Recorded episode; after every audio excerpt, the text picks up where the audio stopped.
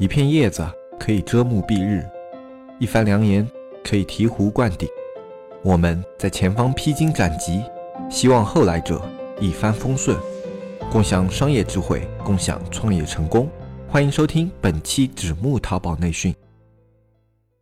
大家好，我是黑泽。今天呢，依旧是由我来给大家做这一期的淘宝经验分享。今天要跟大家分享的内容呢，是我们简单的谈一谈直通车。因为最近直通车的变动啊，非常的多，也不能说非常多吧，只能说这次改动给大家的概念上好像影响特别的大啊。因为好多卖家朋友都在群里面反映说，最近啊，直通车 PPC 下降啊，或者 PPC 升高啊，或者怎么怎么样，或者分数降低啦，怎么怎么样的啊，就反映了很多这样的现象。那么我们团队也。看了一下自己的直通车，我们确实发现有这样的情况存在，也就是说直通车最近的话在进行一个改版，那么我们就来聊一聊这一次改版的改动，以及我们社区里面这一段时间大家就直通车这方面提出的一些问题。啊，直通车的话，我们先讲一些问题吧。那些就卖家提出的比较有典型性的一些问题，我们先讲一下。首先有一个卖家他问了，就是啊，不是说直通车是以质量分由那个点击率来决定，那么为什么他换创意图的时候会导致它的质量分下降？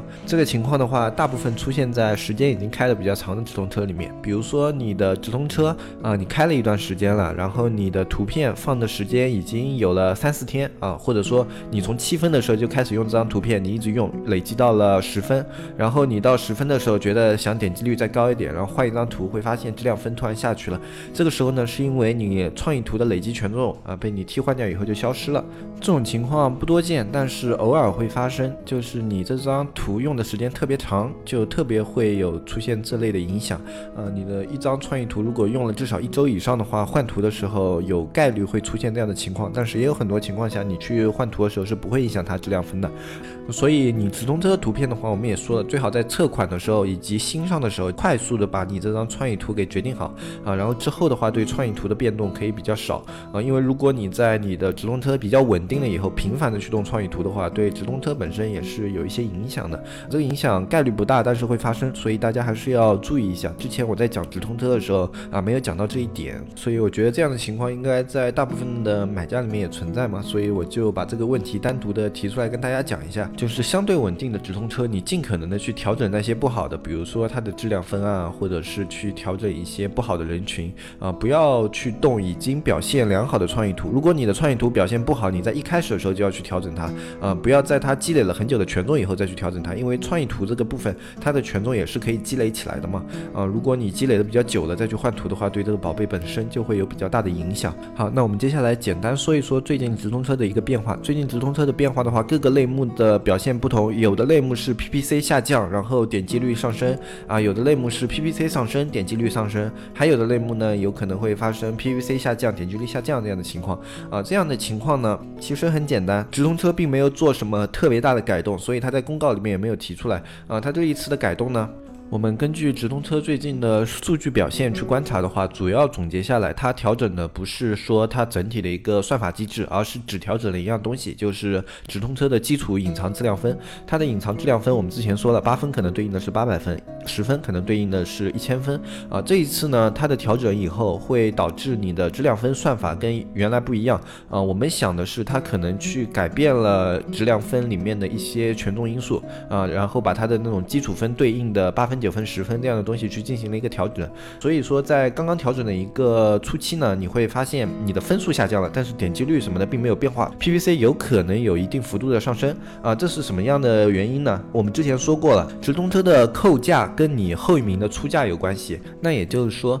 你的这个质量分变动以后，你后一名的基础质量分也变了，所以它的你的扣价会根据你后一名的基础质量分进行一个变化啊，这就是为什么 PPC 会有变动的原因，有的变高，有的变低，这跟你后一名的质量分的变化有关系。同时，你自己的质量分变化也会影响你的位置嘛，所以你的后一名出价的价格也是可能变化了。这是对于它为什么会对 PPC 产生影响，而且高低不一定，这是因为你后一名的出价是不一定的，所以它的高低是不一定的。还有一点是这样的调整，它对点击率产生了影响，这是为什么呢？一个是你质量分变化了以后，它重新算法以后，呃，你的排名可能相应的会改变，呃，也有一些可因素是你的同行发现它的呃 PPC 质量分整体的变化以后，它进行了一个调价，然后你的位置排名也会发生一个变动啊，发生变动以后呢，你的点击率很大概率是会受到影响的，因为不同的位置它点击率是不同的。我们在以前讲直通车的时候也说过啊，这就是我们简单的来说一下这一次直通车改版为什么会导致啊 PPC 点击率这样一个浮动变化的情况没有规律可循，因为它的直通车隐藏质量分的算法变掉了，所以会产生一个呃人为的不可控的一个变化，不是大家都上升或者大家都下降。根据它的新算法的话，你的原质量分和你后一名的质量分相互变化的话，就会影响你那些数据。这一点也很好理解。所以说直通车的根本本质没有变化，我们重新测了以后发现点击率依然会持续对质量分产生上升效果。我们的分在之前是降下来了，降从十分全都降到了八九分这样子，然后在保持高点击以后，它的分数也是重新慢慢有个回升。只不过回升的速度比较慢，这也就证明了它现在七八分、九分、十分这样的一个分数间的跨度应该是变大了啊。这样的话，可能是因为它基于服务器的数据进行了一个调整。可能有的那些卖家朋友不知道，就是数据这个东西，在每个服务器里面它会有个算法标准，然后这个算算法标准的话，它是有上限的，比如说是十几亿、二十几亿啊，在这样的一个数据承载量内，它的数据算法会变得特别的高效。但是如果超过了这个值以后，它的数据会开始变得低效，呃，也就是说超过了这个值以后，它的算法速度会变慢。而淘宝服务器呢，为了优化它的算法速度，可能对质量分它的隐藏分进行了压缩，比如说原来的话可能啊上限一百万。现在的话可能压缩到了十万啊，就进行了一个这样的压缩，所以你的那个分数间的跨度也开始变大了，就上升速度变慢了啊。这是因为你一个分和一个分之间呢，它的间隔变得比以前更大了。比如说以前你是十分的，对应到现在你可能啊，在现在的算法系系统里面只有九分啊，以前你是九分的，现在的算法系统里面可能只有七分这样子啊。这样的话就会导致你的上升速度会有所下降。但是如果你的表现持续 OK 的话，你是还还是可以继续上升的。包括现在九分的话，我们已经观察了一下，就九。到了九分以后，它的 PPC 表现就已经赶上了我们以前十分的那样的 PPC 表现啊，所以说它的根本的本质没有变，它只是变动了它的一个基础算法，大家不用过于担心你的直通车的变化。如果你的 PPC 和点击率有变化的话，你去进行一个价格调整啊，以及去做一个创意图的调整啊，都是可以给你的直通车继续产生到作用的。嗯，然后如果你有兴趣对直通车这一块想要去研究一下的话，你可以开最近期去开一个新品。如果你出现这样的情况，近期去开一个新品，然后你可以看一下现现在一个新品的基础值是怎么样的，跟原来的一个变化以及它上升幅度的一个变化，你很容易就可以对比出来啊。现在跟原来的这些分数的大致的一个跨度，因为不同类目不一样嘛，我这里没法把我们的类目作为标准跟大家说啊。然后还有一点要跟大家说一下的呢，就是它这个数据压缩的是根据类目来的，一个类目一个类目的在进行。压缩没有一下子把整个淘宝数据给进行压缩，它可能先进行一下测试，看看这样的压缩有没有问题。呃，所以说现在是部分类目出现这样的情况，我们的类目也有这样的情况，然后群里也有部分的买家出现这样的情况。所以说，如果你没有出现这样的情况的话，你可以暂时先不用去了解，因为你的类目直通车还是跟原来一样的。呃，就算它改动了以后对你的排名有影响，你去做调整的话，及时也是可以把它拉回来的，因为你产品本身的表现放在那里，它对你的影响不会特别的大。至于已经发生了这样子情况的卖家呢，你可以及时结合你的直通车情况进行调整。如果不调整的话，可能会有影响，因为你可能现在的位置点击率比较低啊。如果你不去进行一个加价或者说是一个修图的这样一个操作的话啊，那可能你接下来的话会持续走低。还有一种点击率变低，还有展现量变高，是因为你的位置靠前了。你要分一下情况，不是你的点击率变低就一定是靠后了。如果你的展现量变大，点击率变低的话，那可能是你的位置靠前了。这样是因为你的产产品本身的表现比较好，所以现在呢，它不是降降权了，而是在新的算法机制下升权了啊。在这样的情况下呢，你不用太过于担心，你让你的产品的转化率啊能够跟上你现在表现就行了。因为你看一下你的点击率在平均表现以上，不用太过担忧，因为你引进的点击量比较大，它的基础的质量分权重还是会上升的比较快的啊，不用去太过于担心点击率下降的情况。如果随便动图的话呢，可能会导致啊你质量分这个基础值的损失。建议的话，你可以先调整出价。如果你想要把展现量缩小的话，你可以先进行一个调价，这样子的话对你去降低点击是有好处的。包括精准人群啊这样的操作也是可以帮助到你的。不要因为你的点击率下降就去加价，有时候是因为你的价格现在已经出的比较高了，所以出现这样的情况啊。大家这个要区分自己的直通车的整体情况啊，具体的去考虑。如果你实在看不出现在自己的直通车是怎么样的问题的话呢，可以联系到小安。我们现在运营团队的话，对这个新的直通车大概已经是是有个了解了。然后你可以把你的情况发给小安，然后我们会给你一些建议。如果你的产品模型跟我们现在观察以及研究的有一些不一样的话，那也是一件好事。我们有了一个新的研究方向，可以跟你的数据再结合你的类目环境啊，去进行一个调整，看看这一次算法有没有别的隐藏的一些机制在里面，也是一件好事。所以说你有情况的话，都可以联系我们社区，联系小安。然后同时还有一个会影响点击率的因素呢，是最近直通车做了一个动态标题的调整。这个因素呢，它会影响直通车，但是并不是特别的大。呃，动态标题是什么呢？我们卖家在直通车取标题的时候，我们会堆砌很多词进去，所以它的标题会非常的长，就好像淘宝标题一样啊。虽然比淘宝标标题短一点，但是它里面也是有二级词、形容词这样的。但是现在的话，淘宝为了更好的买家体验，它对于你的产品进行了一个动态标题，就是根据不同的买家形成不同的标题。比如说这个买家比较注重品牌，他看到你的直通车的时候，就会看到，比如说啊双立人什么什么什么样的刀具啊，然后什么样什么样的炊具这样子，就会看到一个标题在前面。虽然你不加这个标题，但是呃系统会自动根据你的品牌去添加这个标题在前面，然后展现给这样的客户，同时把你后面的标题进行精简啊，这样的话买家就可以在一屏的范围以内看到直通车的所有标题，而且非常的简洁明了，对于痛点抓得非常的准啊，这样的话对于点击率提升是有好处的。嗯，不过呢，这个还是目前也是在类目测试，部分类目会有这样的情况，包括它现在根据你的爱好不同啊，比如说你的偏好装修风格一直是北欧风的，它在后面给你推荐这种直通车的时候，它也会在前面显示出北欧风或者欧式或者中式这样的标题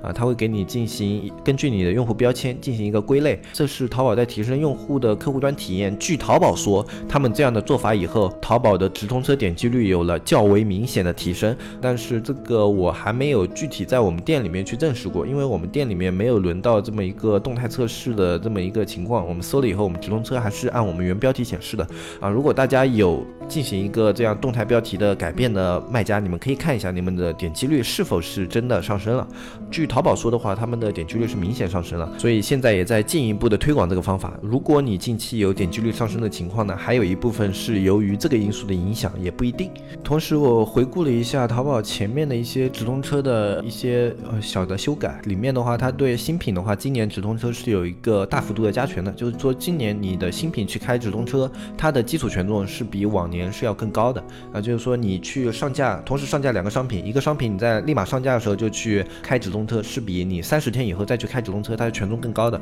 所以的话，大家现在上架新品的话，节奏要把握的更好。你在上架前一两天，可能就要给它做好一个基础评价和基础销量，三天之内吧，就因为有的收货也要时间嘛，最好是在三天到四天之内做完这些工作，然后后面的话就可以直接去开车，也可以你在前面的话就是同期三三四天去测图，测图的同时累积直通车基础权重，然后同时的话去做做一些就是比如说补评价晒图啊这样的一些工作啊，以防止后期的直通车转化受影响。这样的话也可以加快你的直通车的一些节奏，因为现在它对于新品的复制力度进一步的加大，这样就表示你的直通车节奏越快，你现在可以拿到的呃一些基础权重就越高。大家可以注意一下这方面的东西。嗯，同时今年的话，它的一个搜索方面，自然搜索方面，它的一个算法更新时间变短了。以前的话，搜索就是比如说你今天啊产生了一些搜索上面的权重，比如说加购、浏览、收藏啊以及收货啊，还有那些嗯购买这样的权重在里面啊，一般的话是要一到两天生效的。然后今年的话，据说是内部信息啊，它的权重值是在数小时之内更新啊，它的触发周期更短。也就是说，现在的话，你去对店铺做的调整啊，以及做的一些功能啊，都会触发的更快。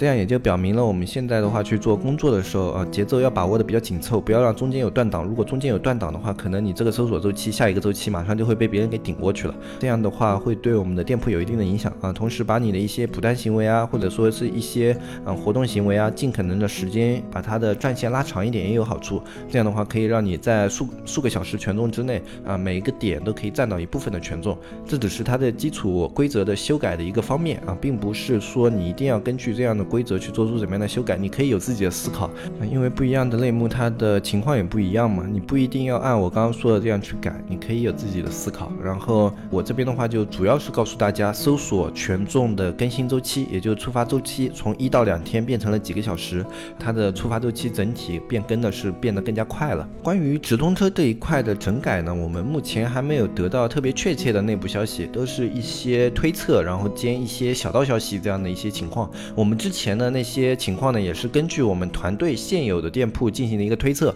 所以说呢，这些数据模型还是比较有限的。如果有意外的情况，就是不符合这样的情况啊，或者说外面有什么样的说法，你都可以跟我们社区进行一个交流。这样的话，我们也能更快的去总结出最新的直通车改版是基于怎么样的基础上有了一个全新的算法，然后基于怎么样的基础上它做出了一定的修改，是不是仅是修改了它质量分，是不是仅是压缩了它质量分的一个数值？啊，这边的话，我觉得大家尽可能的提供一些你们店里的模型吧，你们就把你们的啊直通车单个计划，然后呃几天的表现以及最近的一个曲线拉给我们的运营小组看一下，我们运营小组会进行一个统计，这样有助于我们得出最精确的一个消息。如果我们的消息有及时的修改啊或者整改的话，我们也会在我们的节目里面再跟大家去说一下最新的直通车呢到底是怎么一回事啊。我们近期呢也会更加关注这一方面的消息啊，有各种各样的一个新内容的话，我们都会尽快的在节目里面通知给大家，因为这样的话有助于大家对直通车进行一个调整。就我们现在根据我们的类目情况看下来的话，它要做的基础调整并不是特别的多啊，它的变化也不是特别的大啊。如果你的类目呃下跌啊或者上涨的情况特别特别严重，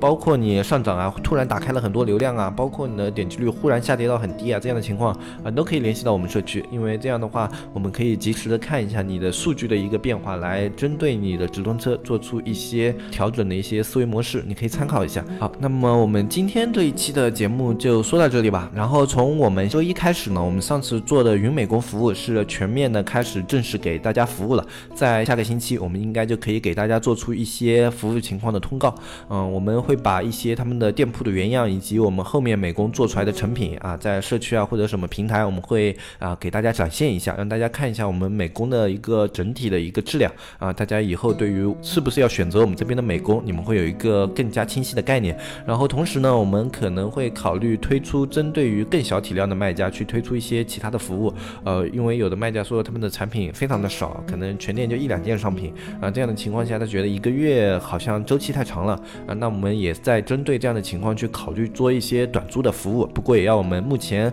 啊美工腾出手来，或者我们招到一个新的那种啊技术啊整体还不错的一个美工啊。同时我们也在为大家去寻求外面的一些美工合作资源，看看他们愿不愿意跟我们一起做这样的事情，来壮大我们的美工队伍。那不过大家也放心，因为这样的话，我们对于这些美工队伍，我们也会有自己的一个审查和考量，一定是确保他们的实力啊是要超越我们或者接近我们啊才会。考虑进行一个合作，保证呢给我们整个社区的卖家一个更好的体验。如果你对这方面的内容感兴趣，想要参加呢，或者将来以后想要参加呢，都可以提前到小安那里去进行报名登记。我们现在的这个情况还是比较火爆的，如果你登记的比较晚的话，可能就会嗯就轮不到名额，在下一波还轮不到名额，肯定要下下播这个样子。这样子的话就会导致耽误您店里的工作啊或者怎么样的。所以说您有需求的话，可以尽早进行一个登记。如果您有登记了过，我们到时候名额轮到您了就。就会尽早的去联系您，可以让您尽快的去享受到我们社区这样比较便捷的服务。我们社区的加入方式呢非常简单，联系我们小安啊，添加微信纸木电商的拼音就可以了。我们社区的模式呢现在是小程序的模式，如果你有兴趣的话，在小程序里面直接搜索纸木见闻就可以看到我们的小程序，里面有部分免费的内容啊，现在大概可能只有两篇啊，一篇是雨夜大神的 PS 教程，另外一篇的话是一个直通车前面的试听，大家可以去看一下我们社区的整体的模式。如果你感感兴趣想要加入的话，现在是二百九十八一年。加入后也可以享受我们的一个卖家群交流以及店铺答疑的一个服务。呃，店铺答疑呢是这样的，我们运营会抽空来为大家的店铺进行解答，所以啊这个方面可能不是非常的及时，因为运营的话也有自己的工作要做嘛。嗯，他们的回答可能会稍稍延迟一点。不过你只要啊登记在小安这边，或者是啊经常去弹小安的窗的话，我们都会尽快的帮你去回复的。只要有时间都会给你进行一个回复。同时我在上一期节目也说过了，因为现在小安这里。消息实在太多了，整个微信群的人也非常的多啊。那么现在的话，如果你的消息小安没有看到的话，你记得要多弹几次嗯，这样的话啊，他就可以及时的去帮你进行一个处理。有时候消息太多了，他来不及处理的话，可能你的消息就到了很后面，他要到很晚的时候才能看到，这样的话就会耽误你去咨询的一个效率。那么今天的一期节目我们就简单的讲到这里，我是黑泽，我们下期再见，拜拜拜拜拜拜。